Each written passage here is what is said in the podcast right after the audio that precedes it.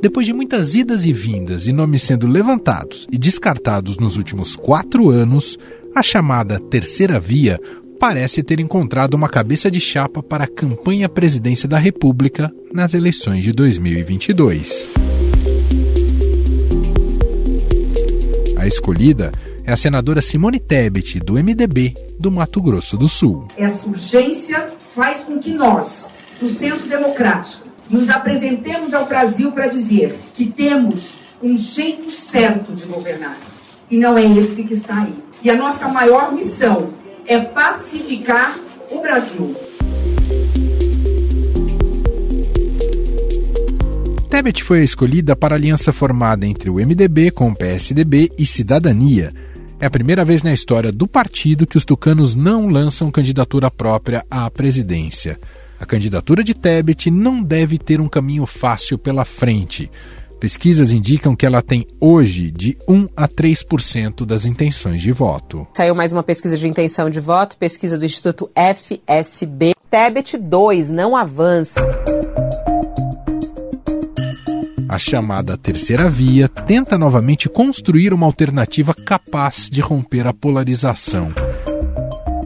Em 2018, não adiantou ficar no discurso do nenhum nem outro, mas nas eleições deste ano, pré-candidatos como Tebet ainda buscam motes para suas campanhas. A disputa vai ser dura. Lula e Bolsonaro seguem na liderança de todas as pesquisas. Por isso, companheiros, se preparem. Não tem descanso. Não tem trégua. A gente não vai poder parar. O nosso inimigo não é externo, é interno não é uma luta da esquerda contra a direita, é uma luta do bem contra o mal.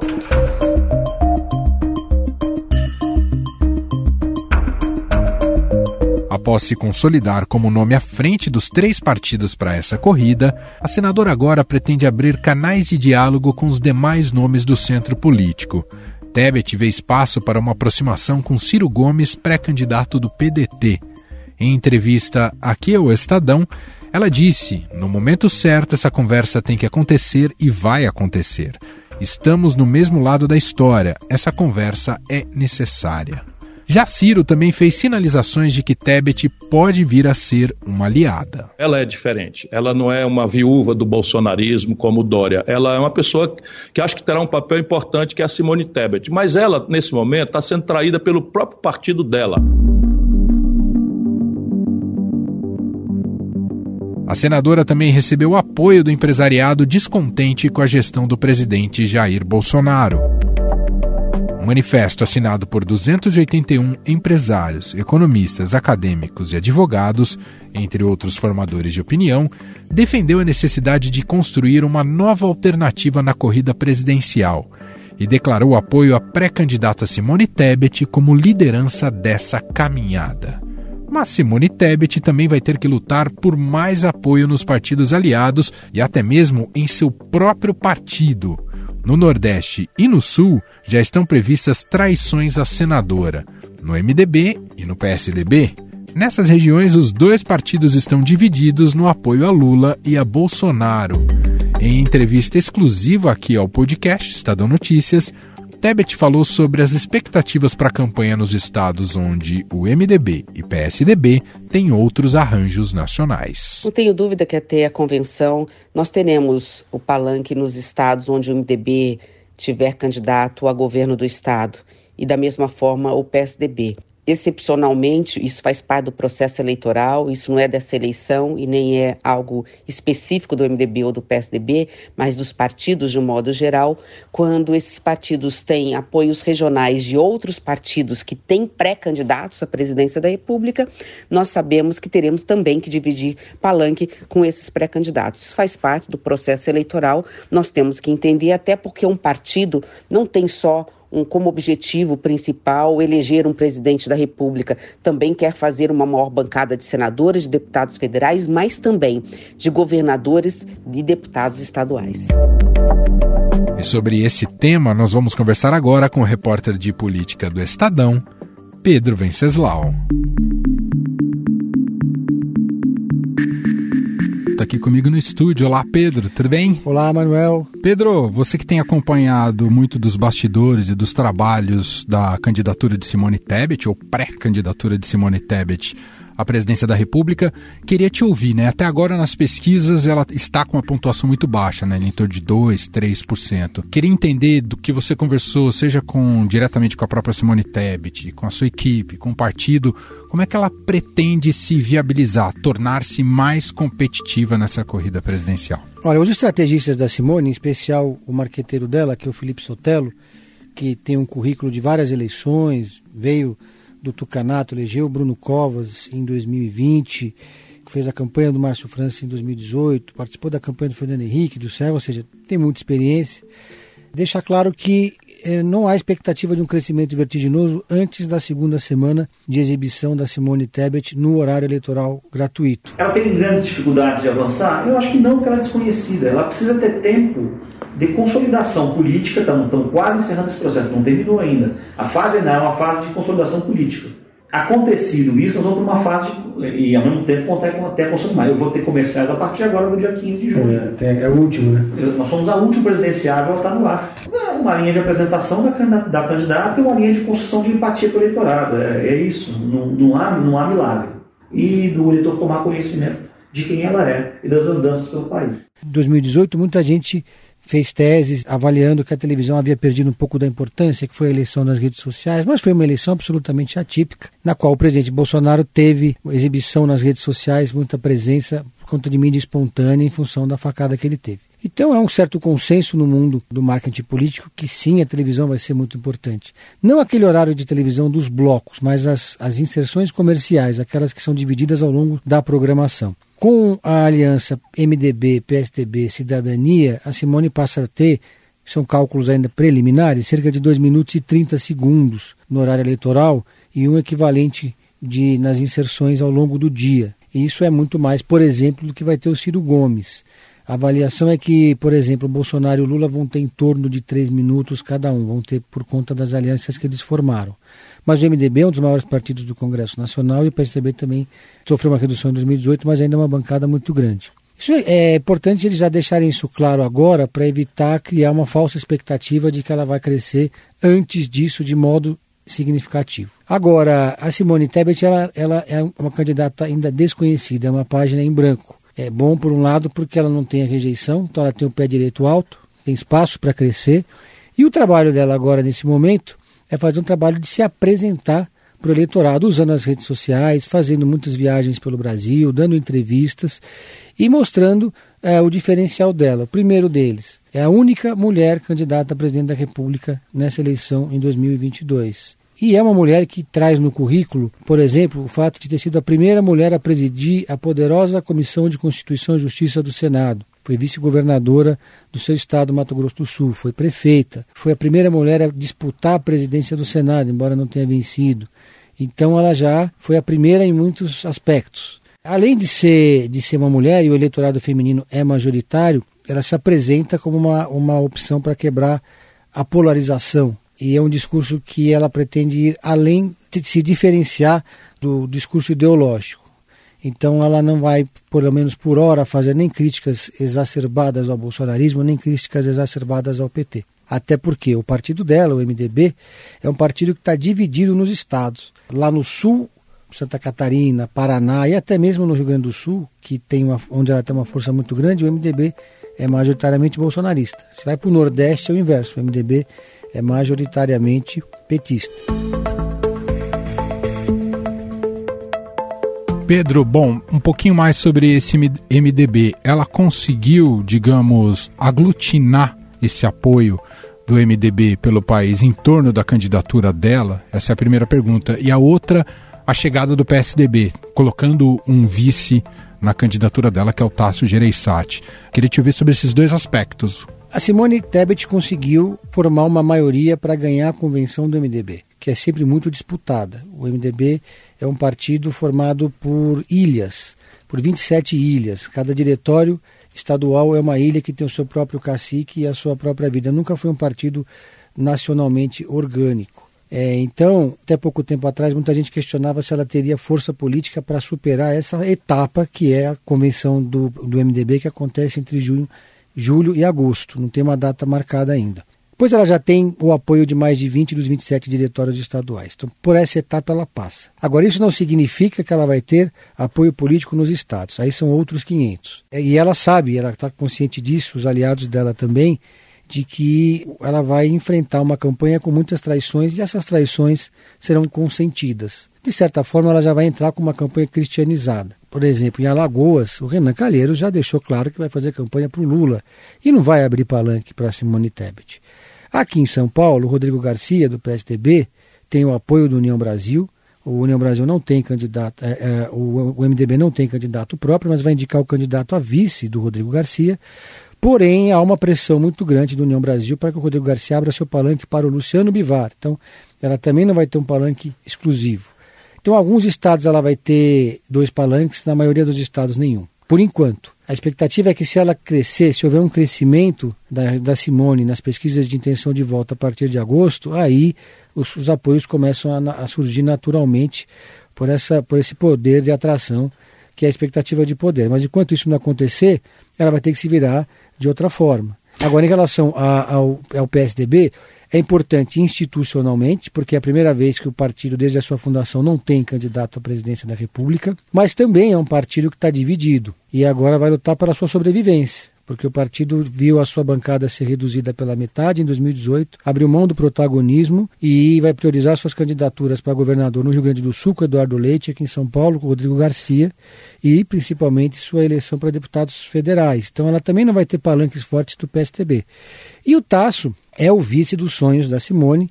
Eles se conhecem há muito tempo, eles têm uma relação muito próxima, são amigos.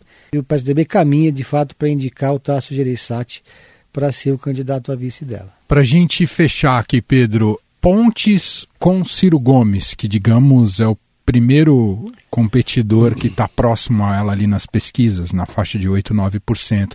Existe diálogo, não existe diálogo? Você vê futuro, até com a presença do Tasso, isso pode aproximá-los ou não? Como é que você vê essa relação Tebet e Ciro Gomes? Diálogo existe. Ela me contou, inclusive, que os dois têm se comunicado muito por WhatsApp há uma sinalização de que eles vão fazer uma campanha, uma espécie de pacto de não agressão na campanha, até há uma pretensão de uma certa plataforma única, mas nenhuma expectativa de nenhum dos lados de que eles estejam na mesma chapa e que um seja candidato a vice do outro. Agora, já é uma sinalização eles estarem dispostos a afinar os discursos, né? porque são as candidaturas mais fortes desse campo. Aí você tem o Luciano Bivar, que é uma candidatura que ninguém sabe se é para valer, que ela vai até o final, vai, mas ela cumpre muito mais um papel de liberar o partido para embarcar no bolsonarismo, tendo uma narrativa para apresentar. Esse é Pedro Venceslau, repórter de política do Estadão, tem acompanhado de perto né, tudo, todos os bastidores, negociações, da terceira via agora em torno da candidatura de Simone Tebet do MDB. Muito obrigado, viu, Pedro? Obrigado, um abraço a todos.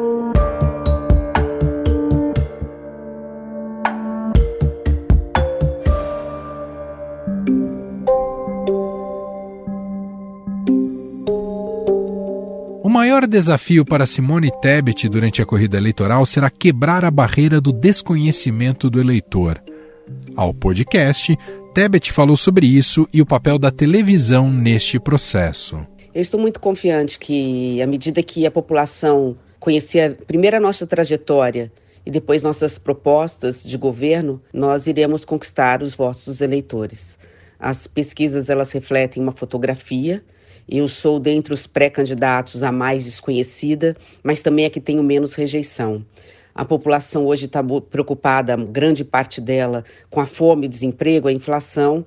E a partir do momento que nós começarmos o horário eleitoral, a TV vai ser sim um instrumento muito importante, além das próprias redes sociais. Começando o horário eleitoral, a população eleitor volta a sua atenção de uma forma mais consciente para o processo eleitoral e para a importância do seu voto e vai estar convencida de que as nossas propostas são as mais importantes. E o mais importante ainda, de que nós somos a única chapa, a única candidatura capaz de unificar o Brasil. Para isso, ela inicia um roteiro de perfil popular que inclui festas juninas em estados do Nordeste. A entrada do senador Tasso Gereissati, do PSDB do Ceará, como vice na chapa, pode atrair votos na região, que concentra 40 milhões de eleitores. Mas será que a candidata terá tempo de se fazer conhecida e crescer a ponto de desbancar o atual presidente Bolsonaro para chegar ao segundo turno? Sobre isso, nós vamos conversar agora com o cientista político da FGV, Eduardo Green.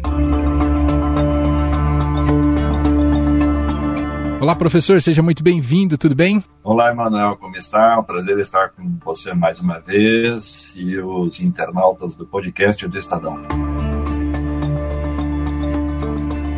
Professor, se ouve né, que Simone Tebet tem potencial de crescimento, essa argumentação muitas vezes está embasada na questão da baixa rejeição dela, que ela ainda tem espaço para ser conhecida no Brasil. A gente só não sabe até onde ela pode chegar em relação a esse crescimento. E aí, para iniciar aqui a nossa conversa, queria te ouvir, na sua visão, professor, que tipo de discurso, que tipo de postura, comportamento teria efeito no caso da Simone Tebet, pensando em furar a divisão do eleitorado entre Lula e Bolsonaro, professor? Bom, começando por essa que é uma pergunta de um milhão de dólares, porque todos, todos os apoiadores de Simone Tebet querem ter a resposta certeira, a gente tem que olhar um pouco aquilo que as vários institutos de pesquisa têm mostrado como alguns caminhos possíveis para que a campanha dela possa crescer. Primeiro, é importante destacar que ela é uma candidata mulher, por óbvio que seja isso, mas tendo em vista que os três principais players sobretudo os dois que estão despontando, são, são homens. Ter uma candidatura mulher num país que exclui a participação feminina da política de maneira muito forte já é por si só um ativo importante. É, Simone Tebet deverá direcionar parte do seu discurso para esse público. E as pesquisas têm mostrado que é o público ainda mais indefinido. Então, esse é o primeiro aspecto. O segundo é os eleitores que parecem ter alguma preferência por Simone Tebet são aqueles que ganham mais de cinco salários mínimos, ou seja, ela dialoga com um público que ao mesmo tempo parece ter mais escolaridade, mais poder aquisitivo e talvez ela devesse pensar um pouco como que ela consegue desmanchar essa imagem, porque ela não vai fazer campanha, como nenhum candidato poderá fazer campanha, olhando para esse extrato da população. Sempre é bom lembrar que mais de 50% da população brasileira ganha até dois salários mínimos. Terceiro aspecto é saber como é que ela vai controlar os diversos MDBs que existem no Brasil. Ou seja, para ela fazer campanha, ela deveria ter palanques estaduais garantidos, sobretudo nos principais colégios eleitorais. E essa não é hoje uma realidade para a campanha dela. Fazer campanha para presidente sem ter palanque estadual forte é muito difícil, para não dizer, no mínimo, desafiador.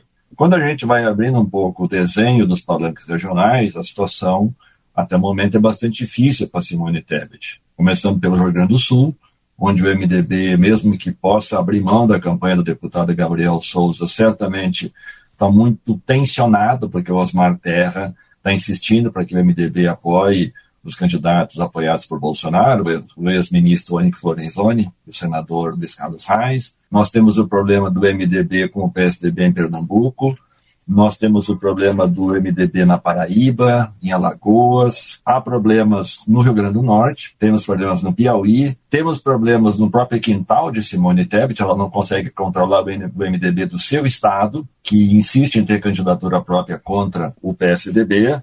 Temos problemas em Minas, porque o, o diretório do MDB disse que está dividido entre o apoio a Calil e a Zema, e, portanto, isso tudo mostra que, se a gente olhar o mapa regional, a candidatura dela terá muita dificuldade de arrancar, sobretudo nos colégios eleitorais, onde ela deveria ter mais capacidade de ampliar os seus votos. Então, isso tudo mostra um cenário de bastante dificuldade para a campanha dela conseguir achar um eixo.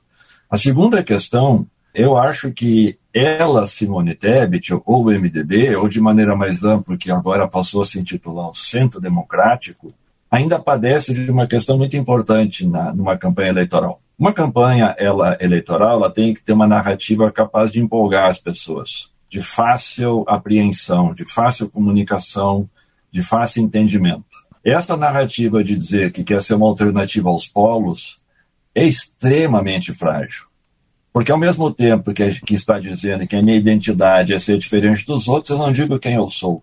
A terceira questão é que, a despeito de Simone Tebet ter um apoio muito significativo de setores pesados da economia, o manifesto assinado por vários empresários, vários representantes do setor financeiro, do mercado, isso só consolida nela uma ideia não de uma terceira via, mas consolida nela uma imagem de candidata dos ricos. Ou seja, ela vai ter muita dificuldade com esse tipo de associação de fazer a campanha penetrar no meio do eleitorado mais popular, digamos assim. Então ela vai ter que pensar como é que ela vai descer o chão da sociedade, utilizando essa expressão, para conseguir ter alguma possibilidade de expansão da sua candidatura. Primeiro porque Simone Tebet tem um desafio, chegar no segundo turno. E ela só vai chegar lá se ela derrubar Bolsonaro. E professor, a provável composição com o Tasso Gereissati do PSDB como vice, isso traz competitividade para ela ou é mais no plano simbólico? Primeiro, eu acho que o Tasso, ele presta assim, senioridade para a chapa, digamos assim, ele é um político experiente, mas é um político que caminha na mesma faixa do eleitorado que ela já tem. Mas acho que é o possível no momento por uma razão.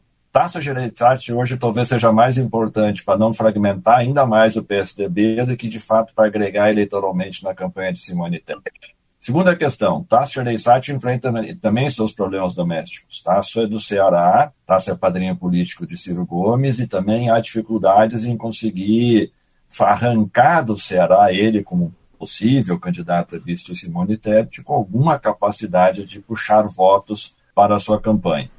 Acho que é um acordo político possível no momento. E acho que é, é disso que se trata e nada mais. Em relação, o senhor falou sobre vir com, com essa imagem de candidata dos ricos. A pecha também da terceira via acabou ficando também tóxica na sua visão, professora? Acabou estigmatizada a ideia de candidata da terceira via? Essa narrativa de que o Brasil vive uma polarização tóxica, para usar a sua expressão, e que nós temos que fugir dela criando uma alternativa aos extremos, ela é uma, uma comparação muito frágil. Trata-se de buscar fazer uma equiparação entre hoje os dois postulantes, é o presidente Bolsonaro e o presidente Lula, que não é equiparável. Lula nunca atentou contra as instituições, Lula nunca atentou contra o Supremo Tribunal Federal, Lula nunca falou contra as urnas eletrônicas, enfim, pegando três exemplos assim, sem, sem muita reflexão. Então, essa narrativa de construção, dizendo que nós somos uma alternativa aos opostos, ela não tem sustentação na realidade. E como ela não tem sustentação na realidade, a própria construção de discurso não consegue além disso. E essa discussão de dizer que nós seremos capazes de fugir da polarização por meio de um centro democrático, logicamente não faz muito sentido. Então ela se desgastou. Hoje a terceira via, ela é na verdade um acordo muito mal arrumado, um acordo que precisa ser mantido politicamente, porque claro, sinaliza que há setores da sociedade que não querem nenhuma ou, ou outra das duas principais candidaturas, o que é legítimo, mas isso não quer dizer que a construção desse discurso já não tenha perdido muito do seu fôlego inicial.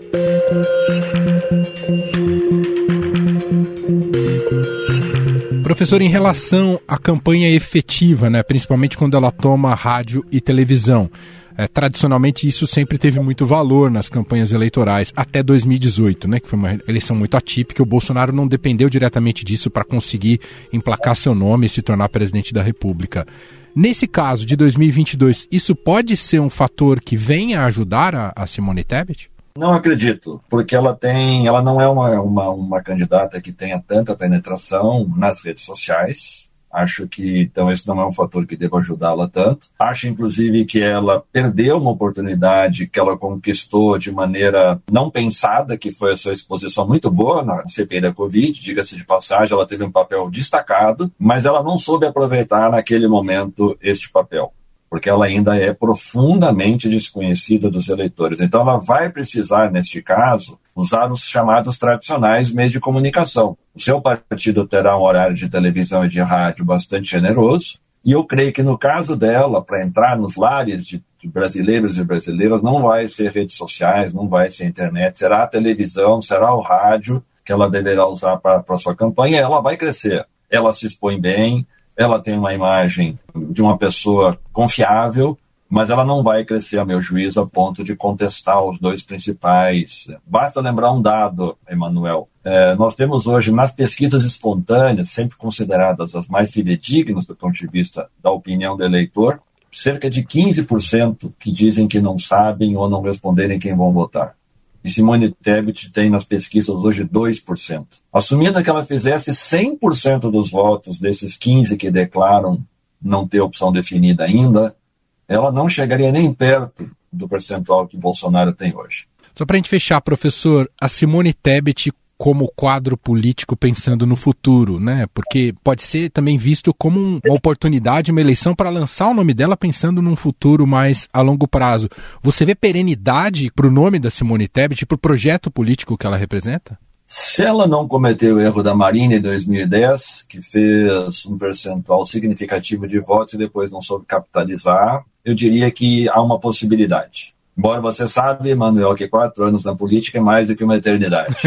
Então tudo dependerá se ela sairá desta, desta campanha com um percentual alto de votos, se ela sairá dessa campanha com uma imagem fortalecida e não fragilizada. É importante destacar aqui que há um, um risco sério da sua candidatura ser cristianizada pelo MDB. Há um risco sério do voto útil nos dois hoje principais postulantes cobrar um preço alto e a sua candidatura se desidratar ainda mais. Então, dependerá do desempenho que ela vier a ter nessas eleições. Essas são variáveis que a gente vai ter que acompanhar uh, nos próximos meses, sobretudo a partir de agosto, quando a campanha de televisão, de rádio, ela, ela iniciar, e aí nós poderemos ver se o desempenho dela de fato vai ser suficiente para projetá-la. E me permita só, claro. Manuel, agregar mais um dado aí, virar um quadro nacional de referência num partido que, desde a redemocratização no Brasil, nunca conseguiu ter um desempenho de candidatos a presidente uh, importante. Mesmo com Ulisses Guimarães lá em 89 depois passando por Quercia em 94 e voltando a ter candidato com desempenho pífio de Henrique Meirelles,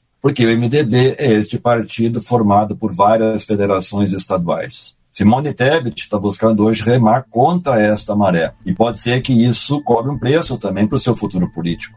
Muito bem. Nós ouvimos aqui a análise do cientista político da FGV, Eduardo Green, gentilmente mais uma vez participando aqui do nosso podcast. Muito obrigado, viu, professor? Obrigado, Amal, pelo convite. Um prazer estar com vocês.